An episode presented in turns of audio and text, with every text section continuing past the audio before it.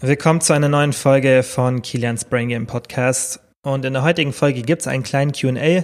Ihr konntet mir heute ein paar Fragen über die Instagram Story stellen. Und da habe ich mir drei ausgesucht, die ich sehr sinnvoll fand. Und die werde ich jetzt in diesem Podcast beantworten. Ich gebe euch kurz die Fragen durch, damit ihr auch wisst, was auf euch zukommt. Ähm, die erste Frage war, wie entstehen Wassereinlagerungen und wie kann man diese vermeiden? Die zweite Frage war Thema Diät im Urlaub beziehungsweise damit ist wahrscheinlich einfach die Frage, ja, wie man sich im Urlaub ernähren sollte oder ob man seine Diät auch im Urlaub durchziehen sollte. Und die dritte Frage war, nach langer Sportpause wieder durchstarten, wie geht man am besten vor? Da kann man natürlich halt auch drauf eingehen, oder das werde ich auch, ähm, ja, wie das ist, wenn man jetzt ein, zwei Wochen Pause gemacht hat, zum Beispiel im Urlaub. Und deshalb denke ich, ist die Frage für alle interessant, auch für die, die jetzt eben keine ewig lange Sportpause hatten. Zur ersten Frage, wie entstehen Wassereinlagerungen und wie kann man diese vermeiden? Das ist ein Thema, was sehr, sehr präsent ist, gerade bei Frauen, aber auch bei Männern. Und Wassereinlagerungen sind an sich sehr stark genetisch bedingt. Es gibt einfach Menschen, die neigen sehr stark dazu, dass bestimmte Faktoren dazu führen, dass sie starke Wassereinlagerungen haben. also diese Faktoren, die ich gleich erklären werde, sind natürlich ähm, ja, die wirken bei jedem, das heißt, die, die ähm, ja, bewirken bei jedem Wassereinlagerungen, aber bei manchen Menschen einfach stärker. Und ja, Faktor eins ist Stress, chronischer Stress. Und an sich ist Stress nicht das Hauptproblem, sondern wenn man kein Stressventil hat. Denn es ist ganz normal, dass wir Stress haben und das gehört auch zu unserem Körper. Und ja, es hat einen Grund, dass, es, dass wir eine Stressreaktion haben. Aber man sollte halt ganz arg darauf achten, dass man ein Stressventil hat und nicht chronisch erhöhte Stresslevel hat denn da hat man chronisch erhöhte Cortisol-Level und Cortisol ist an sich kein negatives Hormon, es wird immer so als schlechtes Hormon dargestellt, aber Cortisol ist in den richtigen Dosen vom Körper abgegeben sehr, sehr wichtig und sehr positiv und ähm, ja, beeinflusst viele Vorgänge im Körper, auch positiv, aber eben nicht, wenn es chronisch erhöht ist und chronisch erhöhte Cortisol-Level haben extrem viele negative Ein äh, Auswirkungen auf die Gesundheit. Dementsprechend nicht nur wichtig für Wassereinlagerungen, sondern auch wichtig für eure Gesundheit, dass ihr eben nicht chronisch gestresst seid.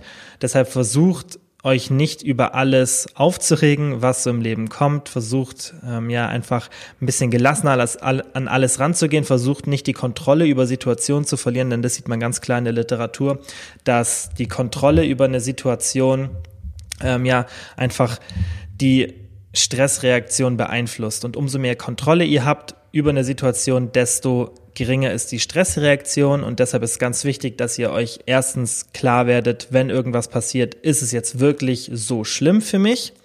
Und zweitens ja, dass ihr versucht, die Kontrolle über die Situation zu behalten und ja, unerwartete Geschehnisse sind eben die, die dann ähm, ja einfach eine starke Stressreaktion herbeiführen und deshalb sollte man ja versuchen einfach immer die Kontrolle über die Situation, die man im Leben hat, zu haben.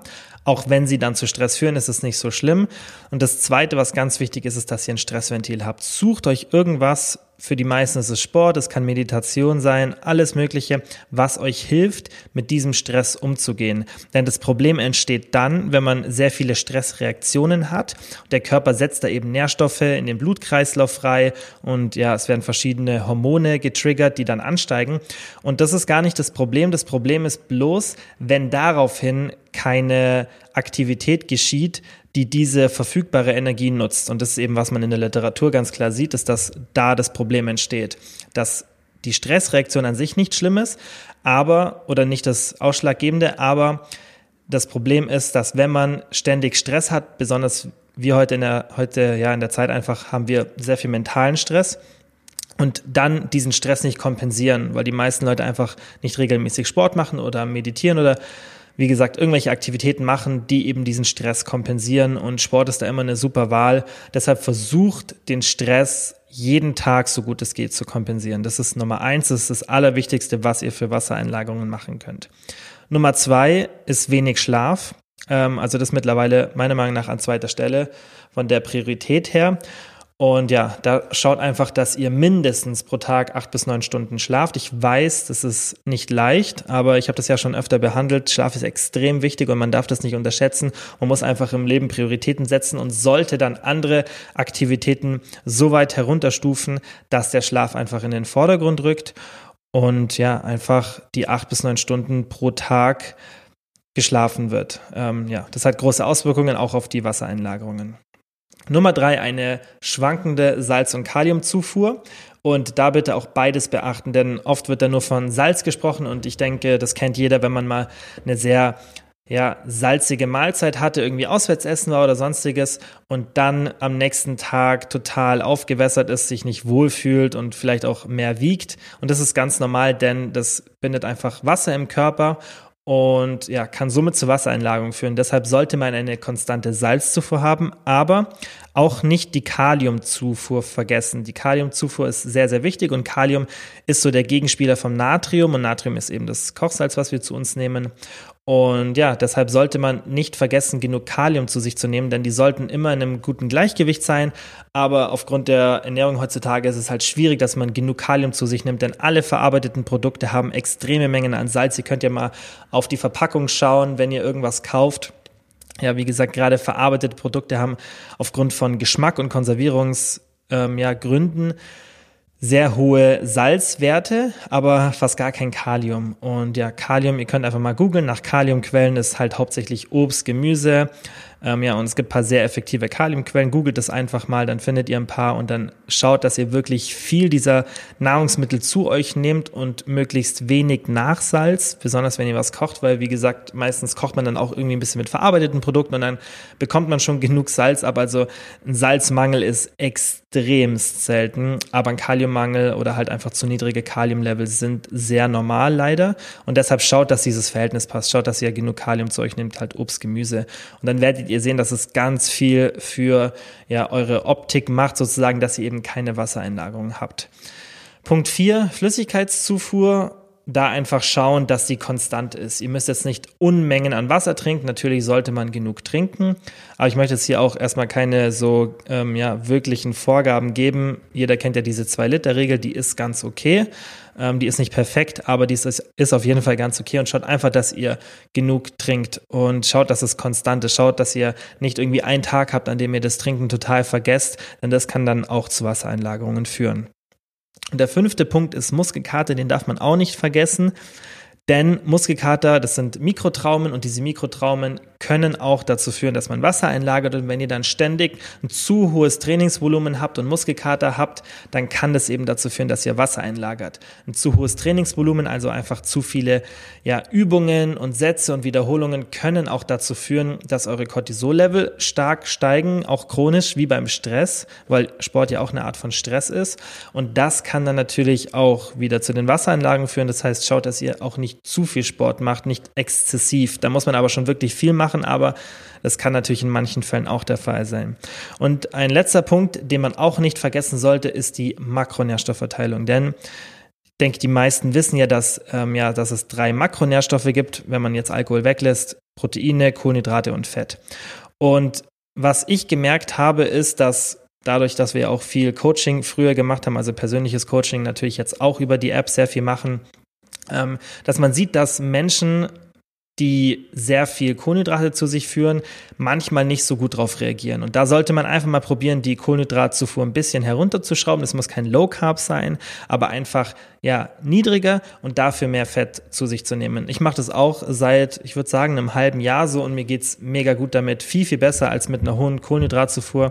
Ich esse jetzt nicht Low Carb, aber ähm, ja, ich esse jetzt auch nicht wirklich viele Kohlenhydrate und ja, bin irgendwo so zwischen Low Carb und moderater Kohlenhydratzufuhr, aber es sehr, sehr viel Fett. Also daher bekomme ich meine Kalorien. Und bei mir macht es optisch extremst viel aus, dass ich halt eigentlich gar keine Wassereinlagerungen habe. Und das hatte ich früher schon ab und zu mal, wenn ich dann so viel Kohlenhydrate gegessen habe. Und deshalb probiert es auch einfach mal aus, aber achtet, wie gesagt, auch auf diese anderen Sachen. So, Frage Nummer zwei. Thema Diät im Urlaub. Also, wie sollte man sich im Urlaub ernähren? Sollte man eine Diät machen und ja, wie geht man da am besten ran? Natürlich muss man immer wissen, was man für Ziele hat, aber ich gehe aus, dass die meisten von euch, die jetzt hier zuhören, keine ja, Profisportler sind und dementsprechend nicht damit ihren Lebensunterhalt verdienen. Und dann finde ich, sollte man das Ganze sehr gelassen angehen. Was natürlich wichtig ist, ist, dass man nicht den Urlaub nutzt als Ausrede sozusagen, um alle Kalorien, die man in der Nähe findet, zu sich zu nehmen. Denn wir haben auch schon in vergangenen Podcasts darüber gesprochen, gerade Luki und ich haben ähm, in einer der ersten beiden Podcasts, war glaube ich der erste, sehr ausführlich darüber gesprochen, dass man Sport und eine gute Ernährung nicht als Feind sehen sollte, sondern eigentlich als ja, positiver Bereich des Lebens. Und das Problem ist, wenn ihr so eine Einstellung nicht habt, wenn ihr eben sagt, okay, jetzt ist Urlaub, jetzt esse ich, was ich will, dann ja, sieht man ja schon, was für ein Verhältnis ihr zur gesunden Ernährung habt. Und dann müsst ihr euch natürlich, finde ich, wenn ihr das langfristig machen wollt, und das sollte euer Ziel sein, einfach weil es gesund für euch ist und weil es ja extrem viele positive Auswirkungen auf euer Leben haben wird, wenn ihr euch dauerhaft gesund ernährt und nicht nur ja, für den Sommerurlaub oder irgendein bestimmtes Gewichtsziel, dann solltet ihr eben schauen, dass ihr diesen Mindset hinbekommt. Und deshalb seht den Urlaub nicht so als ja, als Ausrede, alles zu essen, was euch in die Quere kommt. Auch nicht, wenn ihr irgendwie einen All-Inclusive-Urlaub habt mit einem Buffet. Dann macht es einfach in einem normalen Maße. Natürlich kann man den Urlaub auch nutzen, um sich mal ein bisschen was zu gönnen, was man sonst nicht macht. So als kleine Auszeit, das ist vollkommen in Ordnung. Aber eben nicht in so einem exzessiven, Szenario, dass man einfach alles, was man findet, zu sich nimmt. Und ja, wenn ihr am Buffet seid, dann schaut einfach, dass ihr den Großteil eures Hungers mit kalorienarmen, Makronährstoff, äh, mikronährstoffreichen, also vitaminreichen Lebensmitteln füllt. Esst Gemüse, esst Obst, esst Salat. Esst euch damit einfach satt, besonders wenn ihr halt irgendwie ein Buffet habt ist proteinreich und dann werdet ihr merken, dass ihr gar kein so ein krasses Verlangen nach diesen typischen, ja, hochkalorischen Mahlzeiten, die dann auch wirklich eine niedrige Vitamindichte haben, habt. Und dann werdet ihr, wie gesagt, merken, dass ihr das gar nicht braucht. Und dann fühlt ihr euch auch nach dem Urlaub besser. Und dann bekommt ihr allgemein ein viel besseres Verhältnis zu einer gesunden Ernährung.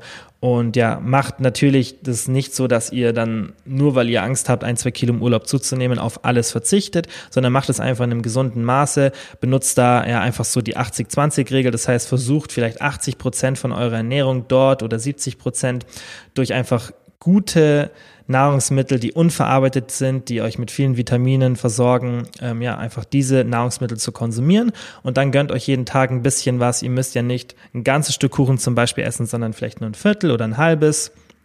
Und ja, ihr müsst auch keine ganze Pizza essen, sondern vielleicht zwei, drei Stücke, wenn es jetzt irgendwie das am Buffet gibt. Macht es einfach in einem normalen Maß, sodass ihr das genießen könnt, aber das nicht eure Hauptmahlzeit ist.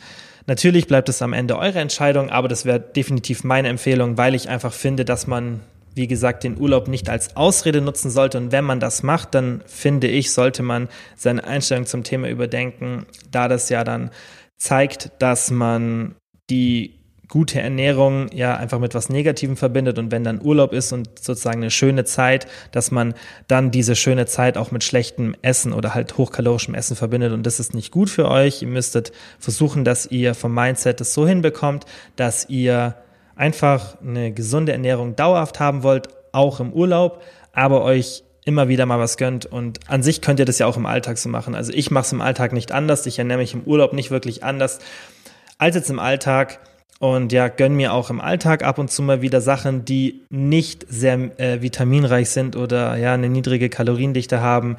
Und so mache ich das halt auch im Urlaub. Einfach in einem normalen, gesunden Verhältnis, so dass es ja einfach trotzdem im Großen und Ganzen eine sehr gesunde Ernährung ist. Und die dritte und letzte Frage für heute, die auch sehr interessant ist, nach einer langen Sportpause wieder durchstarten. Wie geht man am besten vor? Und an sich muss man da darauf achten, wie lange die Sportpause ist. Wenn wir jetzt mal davon ausgehen, dass die Sportpause extrem lange ist, dass ihr zum Beispiel aufgrund von einer Verletzung oder irgendwas anderem, wer weiß, was da der Grund war, mehrere Monate, zwei, drei Monate nicht trainiert, dann müsst ihr natürlich schauen, dass ihr ganz langsam wieder an euer altes Trainingsvolumen zurückkehrt. Das heißt, macht es wirklich konstant und macht für Woche, für Woche, für Woche ein bisschen mehr. Euer Körper hat einen Memory-Effekt. Das bedeutet, der Körper merkt sich in den Zellen, in den Muskelzellen, wie viel Muskulatur schon mal da war und die kann man sehr schnell wieder aufbauen. Ähm, Natürlich geht es halt nicht so schnell, besonders wenn man so eine lange Pause hat und dementsprechend sollte man da langsam vorgehen. Ihr braucht aber gar keine Angst haben. Das wird alles wieder so wie davor, wenn ihr jetzt eine lange Sportpause hattet. Aber man soll es halt nicht übertreiben, weil dann einfach Verletzungen geschehen können und auch einfach der Fortschritt langsamer ist, weil man sich ja einfach zu stark belastet und der Körper sich dann nicht erholen kann von der Belastung und dementsprechend auch schlechtere Fortschritte macht. Wenn ihr jetzt eine kürzere Pause hattet, zum Beispiel eine, zwei oder drei Wochen im Urlaub wart und da vielleicht gar nicht im Gym wart oder vielleicht nur ein, zwei Mal oder irgendeine andere Sportart gemacht hat, ähm, spielt eigentlich gar keine große Rolle, dann schaut, dass ihr relativ schnell wieder auf euer altes Niveau kommt. Und da würde ich so machen, in der ersten Woche, in der ihr wieder trainiert, egal was für eine Sportart ist, macht eine äh, Woche mit 60 Prozent eurer normalen Intensität. Ich gebe jetzt ein relativ simples Beispiel fürs Gewichtheben. Wenn ihr zum Beispiel Kniebeuge normalerweise mit 100 Kilo macht, es jetzt nur ein Rechenbeispiel, damit man es leicht verstehen kann, dann macht die Kniebeuge mit 60 Kilo. 60 Prozent einfach von 100 sind 60 Kilo. Und das macht ihr bei allen anderen Übungen auch so. Das heißt, jede Übung schaut ihr euch euer Gewicht an, also die Intensität, und nehmt davon 60 Prozent. Lasst die Sätze und Wiederholungen gleich und dann macht ihr das eine Woche lang mit allen Trainingseinheiten. Und danach könnt ihr wieder auf, entweder geht auf 80 Prozent noch für eine Woche und dann auf 100 Prozent oder ihr geht gleich in der zweiten Woche auf 100 Prozent. Und mehr müsst ihr gar nicht machen, wenn ihr zwei, drei Wochen oder eine Woche keinen Sport gemacht habt. Da kommt ihr sehr schnell wieder rein. Deshalb würde ich trotzdem so eine 60 Prozent Woche am Anfang empfehlen und dann könnt ihr wieder voll reinstarten. Wenn ihr jetzt irgendwelche anderen Sportarten macht, zum Beispiel Laufen, dann macht es da genauso. Geht mit 60 Prozent Intensität rein und ja, geht dann wieder auf euer altes Niveau. Das ist relativ simpel und da muss man das auch nicht zu kompliziert machen. Und wie gesagt, die meisten hier sind ja keine Profisportler und die Profisportler wissen eh, wie sie sich da verhalten müssen und dementsprechend muss man auch nicht Angst haben, dass man irgendwelche speziellen Protokolle machen muss oder dass man extrem viel Muskelmasse verloren hat. hat ähm, in dieser kurzen Zeit, da passiert gar nichts, besonders wenn ihr danach wieder schnell einsteigt. Seid einfach nicht ja, dann demotiviert, wenn irgendwie die Form schlecht ist nach dem Urlaub, das ist ganz normal. Ähm, ja, lasst euch da nicht in so einen Teufelskreis bringen, in dem ihr dann keine Motivation aufbringt, wieder mit dem Sport zu beginnen, sondern sagt einfach euch selber, dass ihr Geduld haben müsst. Und dann werdet ihr sehen, dass nach ja, zwei, drei Wochen, wenn ihr normal trainiert, dass wieder alles auf dem alten Stand ist. Die Muskelmasse hat sich erholt, ist wieder auf dem alten Stand. Das Wasser, was ihr vermutlich ein bisschen gezogen habt, ist wieder weg. Und ja, einfach die Form ist dann wieder besser und dann habt ihr nach so einer langen Sportpause auch genau die gleiche Form wieder. So, das waren alle Fragen für heute. Ich hoffe, es hat euch gefallen und geholfen. Wie immer, wenn Fragen sind, schreibt mir einfach gerne auf Instagram eine DM, da erreicht ihr mich am besten. Und ja, dann sage ich vielen Dank fürs Zuhören und bis zum nächsten Mal.